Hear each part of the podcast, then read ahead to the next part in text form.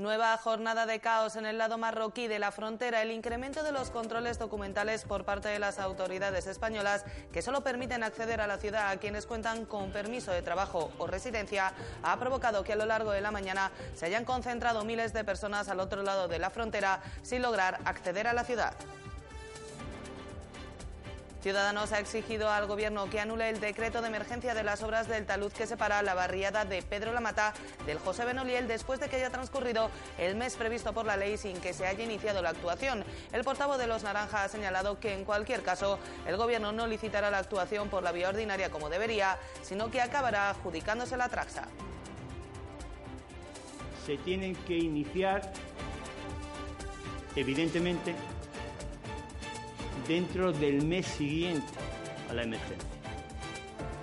De no hacerse así, la obra se tiene que tramitar no en este régimen excepcional, sino por la vía ordinaria. Y eso es lo que estamos pidiendo al Gobierno en este, este, este escrito. Y un año más, la antesala del Salón de Actos del Palacio Autonómico ha servido de escenario al concurso de, dulces y salados organizado por la Consejería de Asuntos Sociales. Un concurso tras el que ha seguido el pregón de Navidad a cargo este año del cofrade y escritor Jesús Blanco. Pregón muy compartido. Va a ser un pregón de mi niñez, vivido en el barrio de Villajovita. Es decir, que voy a contar anécdotas os podréis reír porque a mí me han pasado muchas cosas, yo soy muy trasto y me pasan muchas cosas. En definitiva, va a ser un, un pregón lleno de cariño y de amor a mi tierra. Muy buenas noches, bienvenidos a los servicios informativos de Ceuta Televisión. Estos que les hemos relatado son tan solo algunos de los asuntos que nos deja esta jornada de martes. El resto, como siempre, se los contamos a continuación. Comenzamos.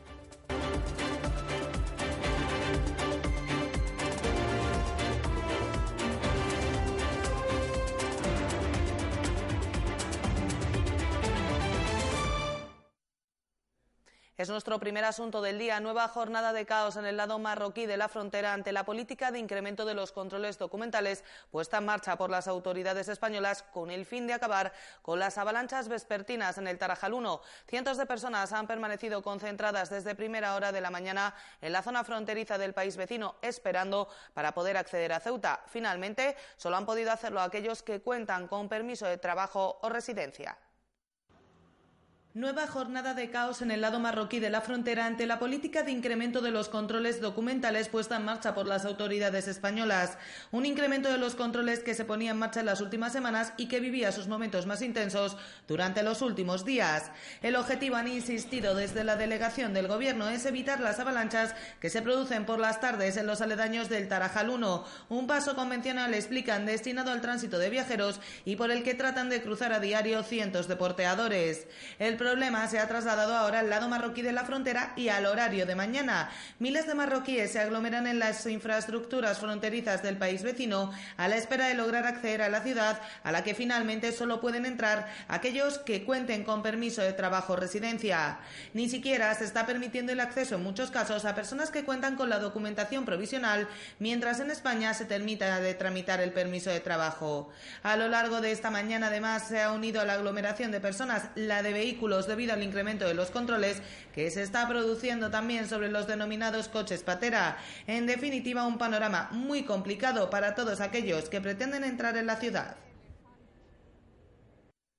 Pues el secretario general del PSOE, Manuel Hernández, ha avalado la gestión fronteriza que está realizando la delegación del Gobierno, una gestión complicada en la que a veces hay que improvisar, pero dentro de la legalidad y muy diferente a la que realizaba, en palabras de Hernández, el anterior Gobierno del Partido Popular la situación es eh, variante día por día y, por tanto, a veces hay que adoptar eh, decisiones de carácter coyuntural que eh, pues supone una contradicción con lo que es la normalidad en la frontera.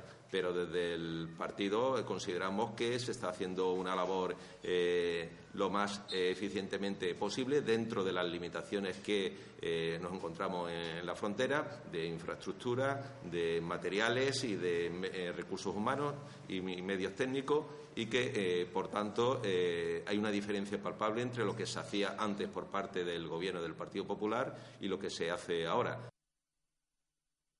Y el Partido Socialista ha anunciado este martes la presentación de 53 enmiendas a los presupuestos generales de la ciudad, un documento que el PSOE considera negativo y electoralista y que incide en la red clientelar del Gobierno de la ciudad. En la misma rueda de prensa, el diputado socialista José María Más ha pedido una reforma en las sociedades públicas empresariales, así como en el funcionamiento del IPSI.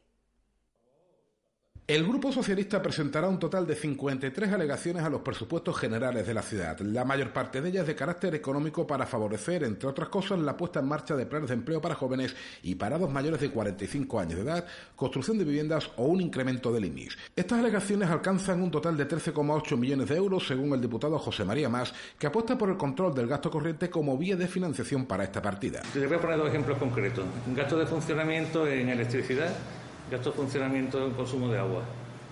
Simplemente el que usted haga una, actuación de control, como la hacemos nosotros en nuestros domicilios, una acción de control en la ejecución de, ese gasto, simplemente un 5%, pues se puede usted encontrar con, con partidas superiores a los 200.000 euros.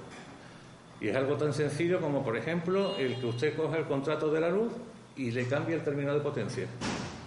Más considera que hay que emprender, además, reformas en dos aspectos muy concretos, el tejido público empresarial y el IPSI. Tras lamentar que la ciudad de Melilla ejerza una menor presión fiscal que Ceuta, apostó por una reforma impositiva que en su funcionamiento, no en los tipos, sea similar al IVA. En cuanto al tejido público empresarial, considera que no es necesario una regulación de empleo, sino buscar criterios de eficacia. Cuando hablo de, actuar sobre sociedades municipales, lo primero es el empleo público es sagrado, garantizado.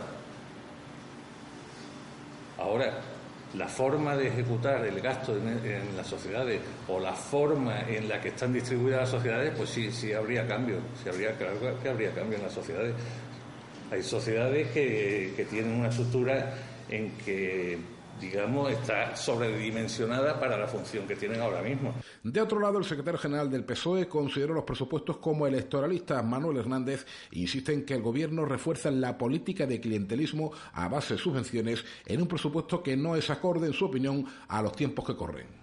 Nosotros, desde luego, creemos que estos presupuestos, ya de por sí, son unos presupuestos ficticios, unos presupuestos que eh, lo que es la estructura de ingresos es totalmente arbitraria, que no se corresponde con la realidad y los gastos están eh, supervalorados o superinflados, en el sentido que eh, son unos presupuestos electoralistas y se prima sobre todo el tema de las subvenciones, buscando esa red clientelar tan, potenciada por el Partido eh, Popular a lo largo de todos estos años de gobierno al frente de la Administración local.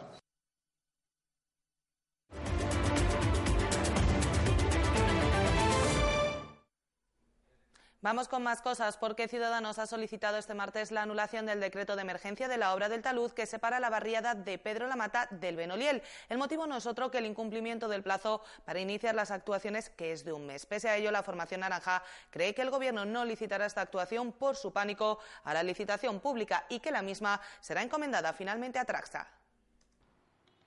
Ciudadanos ha solicitado este martes la anulación del decreto de emergencia de la obra del talud que separa la barriada de Pedro Lamata del campo federativo José Benoliel. El motivo, han explicado desde la formación naranja, es que ha transcurrido el plazo legal de un mes para que se inicien las actuaciones y que al no haberse producido el comienzo de la misma, tiene que ser licitada por la vía ordinaria. Se tienen que iniciar, evidentemente, dentro del mes siguiente a la emergencia. De no hacerse así, la obra se tiene que tramitar no en este régimen excepcional, sino por la vía ordinaria. Y eso es lo que estamos pidiendo al Gobierno en este, este, en este escrito. Y como no se ha iniciado la obra, lo que solicitamos es que se haga lo que se dice en la ley, que se tramite por eh, la vía ordinaria. Pese a ello, ha asegurado el portavoz de Ciudadanos, creen que el Gobierno no procederá a esta licitación y que acabará encomendándosela a Traxa por el pánico que tiene a la licitación pública. Quiero hacer un poco de adivino y estoy segurísimo que el Gobierno, ya digo, por ese pánico que tiene a la licitación, no va a licitar esta obra y esta obra será acabará siendo una encomienda de gestión que el Gobierno va a hacer a Traxa. Además, ha señalado duda mucho que la empresa encargada de la obra se arriesgue a iniciarla, ya que al haber transcurrido el plazo no podría cobrarla. Vamos a ver, yo como empresa, desde luego, no. Si iniciase esas obras, evidentemente el decreto existe, pero iniciar esas obras en estas condiciones eh, supone arriesgarse muy mucho a no cobrarlas. No ha sido la única cuestión relativa a las murallas meriníes que ha abordado Ciudadanos en su comparecencia de este martes. La formación naranja vuelta a poner sobre la mesa el abandono al que se encuentra sometido este bien patrimonial declarado de interés cultural desde 1985, que hoy por hoy es poco más que un parque para perros. El Gobierno no puede decir que cuida el patrimonio y desde luego no lo pone en valor. Estas murallas son una de las joyas de la ciudad de Ceuta. Y les falta poco para ser calificadas de un bien abandonado. Sus alrededores hoy por hoy son poco más un parque de perros. El portavoz de Ciudadanos ha denunciado el estado de abandono de estas murallas cuyas hermanas algecireñas han sido puestas en valor contando con un centro de interpretación y que en el caso de Ceuta se encuentran mal atendidas, mal vigiladas y escasamente cuidadas, enfrentándose además a situaciones como la ubicación de los contenedores de basura frente a ellas, generando una vista inadecuada para un bien de estas características. Pues el Gobierno no ha tardado en salir al paso de las acusaciones de ciudadanos sobre estas murallas meriníes, desmintiendo que no se hayan comenzado los trabajos. El Ejecutivo asegura que la empresa adjudicataria comenzó a realizar mediciones al día siguiente de decretarse la emergencia, el 31 de octubre. Asimismo, han señalado que se han elaborado tanto un estudio geológico como uno patológico y que los trabajos físicos comenzarán de forma inminente. El Gobierno ha contradicho las afirmaciones de Ciudadanos sobre la obra de emergencia del talud de las murallas meriníes, asegurando que es falso que no hayan comenzado los trabajos, ya que estos empezaron al día siguiente de decretarse la emergencia el 31 de octubre. El Ejecutivo ha señalado que además de realizar inmediatamente medidas cautelares para apuntalar el talud como objeto de evitar mayores deslizamientos de tierra, dragados, la empresa adjudicataria ha realizado mediciones y comprobado el estado del talud elaborando tanto un estudio patológico como un estudio geológico. El objetivo de ambos era comprobar tanto el estado del talud como su composición para verificar si es factible sujetar el terreno con un sistema de micropilotes similar al empleado en el talud de Alcalá del Valle o determinar si serían necesarias otras actuaciones diferentes. Los técnicos municipales que supervisan el proyecto han señalado que concluida esta fase, los trabajos físicos comenzarán inmediatamente, posiblemente tan pronto como la próxima semana. Con estos argumentos, el Gobierno desestima las acusaciones de los Naranja y han señalado que los trabajos de emergencia continuarán con total normalidad y premura. El portavoz de Ciudadanos se ha referido también durante su comparecencia al estado de su denuncia ante el contencioso relativa a que los altos cargos del Gobierno cobren la indemnización por residencia, un asunto que ha vuelto a primera línea de actualidad después de que UGT haya solicitado que dejen de cobrarla. Varga ha explicado que cree que no tardará mucho en haber una resolución y ha recordado que quienes lo están cobrando indebidamente lo hacen desde hace 20 años. La situación ya digo, por nuestra parte, lleva dos años en el contencioso administrativo y los que están cobrando indebidamente, a mi entender, ese, ese complemento, esa indemnización por residencia, pues lo llevan haciendo 20 años. 20 años.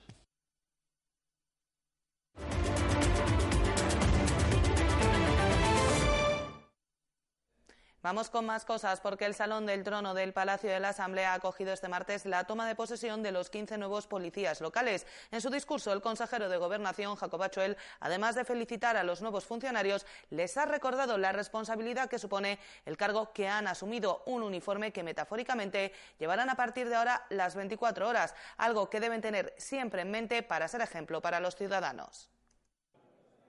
15 aspirantes de entre 141 superaron el proceso de selección. 15 personas que desde este martes ya son policías y que han jurado el cargo. Primero lo ha hecho el número uno de la promoción y después el resto de los compañeros en tres tandas. A continuación ha sido el turno del discurso del consejero de Gobernación, que ha hecho especial hincapié en la responsabilidad que asumen los nuevos funcionarios que desde este martes ya representan cada uno de ellos al cuerpo. Es una tremenda responsabilidad y tenéis que dar ejemplo.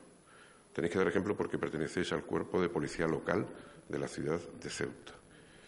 Y eso tiene sus ventajas, pero también tiene sus servidumbres. Y esas servidumbres que sois policías 24 horas al día. No lo olvidéis. Todo el mundo os va a mirar como un referente y cada uno de vosotros va a representar al cuerpo de la policía local. Un momento emocionante para los nuevos policías que asumen que la responsabilidad es algo que viene con el uniforme y con la vocación de servicio. El simple hecho ya de ser policía te hace una responsabilidad con el, con el resto de ciudadanos. Yo personalmente con mucha ilusión y con muchas ganas. Y mis compañeros eh, estoy seguro que también. Un día que para muchos parecía que nunca iba a llegar y que finalmente han vivido emocionados. El que lo siente de vocación esto es acarrea responsabilidades, sacrificios familiares y,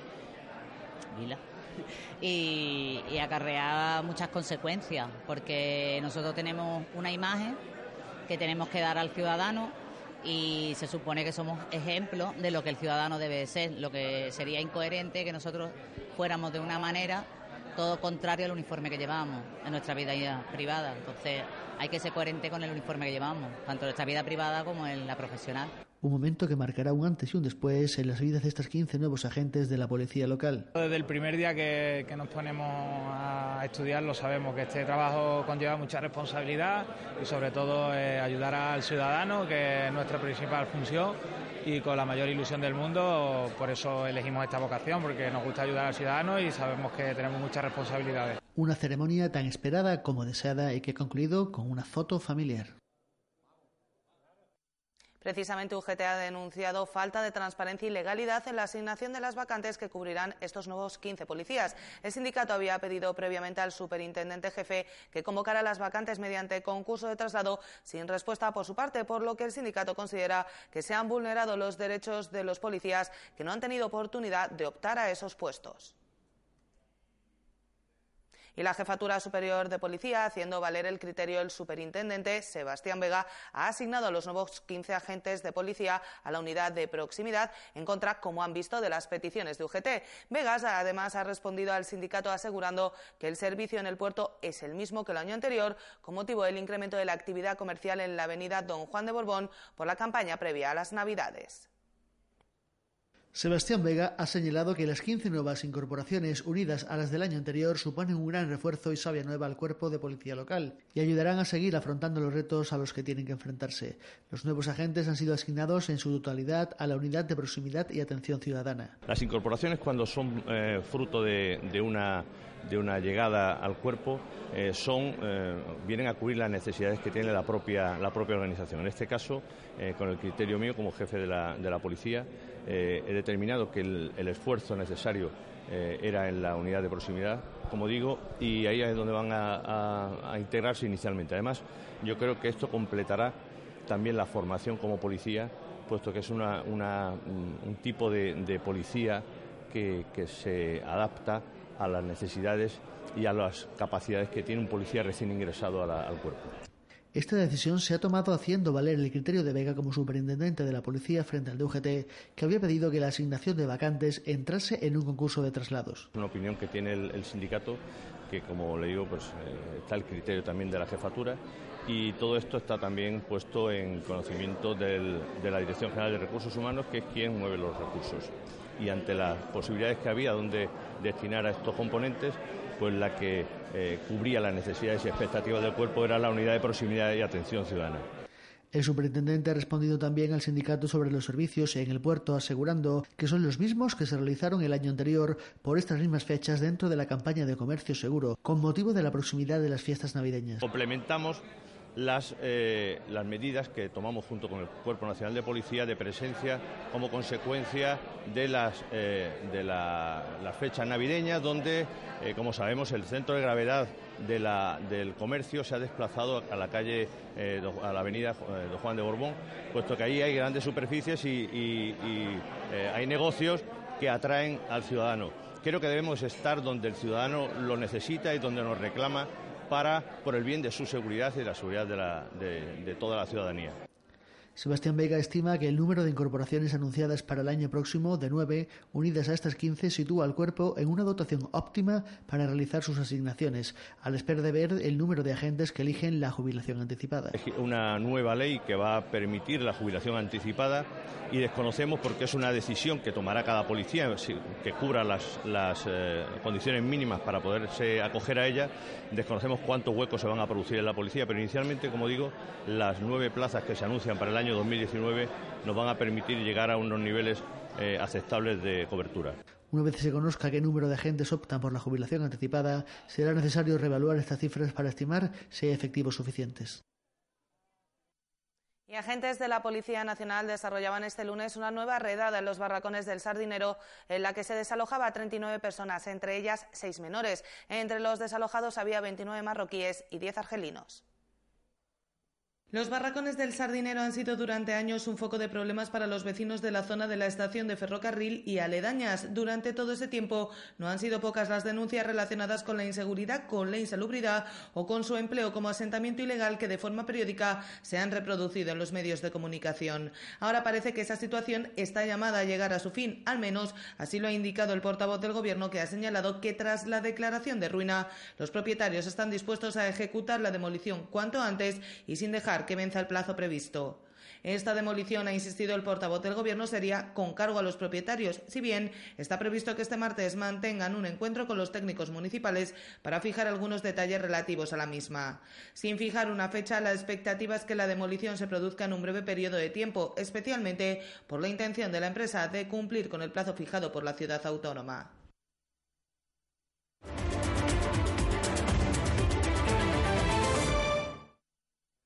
La antesala del Salón de Actos del Palacio Autonómico se ha vuelto a convertir en la tarde de este martes en el epicentro de la Navidad, gracias al concurso de dulces y salados organizado por la Consejería de Asuntos Sociales, un acto que ha servido como prolegómeno al pregón de Navidad, en esta ocasión a cargo de Jesús Blanco Tete. La historia de la Navidad podría escribirse sin duda alguna a través de las recetas típicas. En cada año el recetario de los distintos hogares nos deja pistas sobre el momento económico de la familia, el lugar en el que vivimos o las tendencias culinarias. Ahí está quizá la esencia de concursos como el de dulces y salados de la Navidad, organizado por Asuntos Sociales en la antesala del Salón de Actos del Palacio Autonómico. María Contreras, perteneciente a dicha consejería, hablaba incluso de una mayor afluencia que en años anteriores y sobre la inicialmente prevista. Que la participación se nos ha desbordado un poquito pero bueno, nosotros contentísimos de que se haya desbordado, ¿no? Y mm, bien, otro año más el concurso, cada año son la, la creatividad, fíjate las cosas que preparan, no sé cómo tienen tanta imaginación y algunas artistas de los fogones y la cocina creativas y con ganas sobre todo de participar. Incluso nos sugieren determinados platos para Nochebuena. Pues bueno, me ha llevado bastante tiempo, un par de horitas. Eh entre hacer tortilla y adornarlo y todo eso. Yo qué una sopita, una carne mesada, un pollo relleno, entre meses, hay muchas cosas. El pollo relleno, un brazo de gitano de ensaladilla rusa, que queda muy, muy vistoso, muy bonito, entre meses, cosas que, que, que entre por aquí y por aquí. Bueno, nosotros, yo todos los años, eso sí lo hago yo en mi casa, porque yo me voy a comer a casa de mis hijas. Pero la sopa de rape con marisco, eh, eso no, no falta, esa la hago todos los años. Pues este año ya veremos. Este año no tengo todavía ni mucha idea, fíjate. Algo, caerá. No, el día 24 nos vamos fuera. Nos vamos fuera el día 24. Ah, eso ya, ya se termina. Ya se termina. Todo ello en los momentos previos al pregón de la Navidad, en esta ocasión a cargo del conocido restaurador, cofrade y escritor Jesús Blanco, que construye su salutación a las fiestas navideñas desde sus recuerdos de infancia en Villajovita. Pregón muy compartido. Va a ser un pregón de mi niñez, vivido en el barrio de Villajovita. Es decir, que voy a contar anécdotas que os podréis reír, porque a mí me han pasado muchas cosas. Yo soy muy trasto y me pasan muchas cosas. En definitiva, va a ser un, un pregón lleno de cariño y de amor a mi tierra. Y como han visto, llega la Navidad y con ella sus tradicionales belenes, una tradición que este año da un paso más allá de la mano de la Comandancia General de Ceuta. Durante gran parte de la mañana, efectivos de la misma han estado trabajando en las inmediaciones del foso y en su interior para la instalación de un Belén que se mantendrá sumergido en la zona. La inauguración e iluminación del mismo no se producirá hasta este miércoles a las 7 de la tarde, si bien durante toda la jornada de este, de este martes ha generado una gran expectación entre los que paseaban por el Del Cristo que no han dudado en pararse a observar este original nacimiento.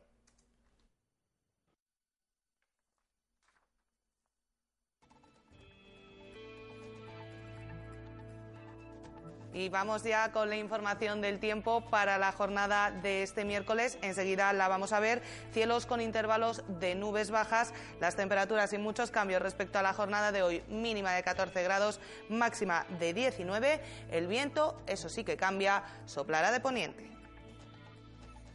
Y vamos ahora con el sorteo de la Cruz Roja. El número premiado ha sido el 157 157. Nosotros nos vamos ya, no sin antes recordarles que pueden seguir toda la actualidad de la ciudad en nuestros perfiles en las redes sociales Facebook y Twitter, en nuestros podcasts y, como no, aquí en www.ceutatv.com. Hasta mañana. Adiós.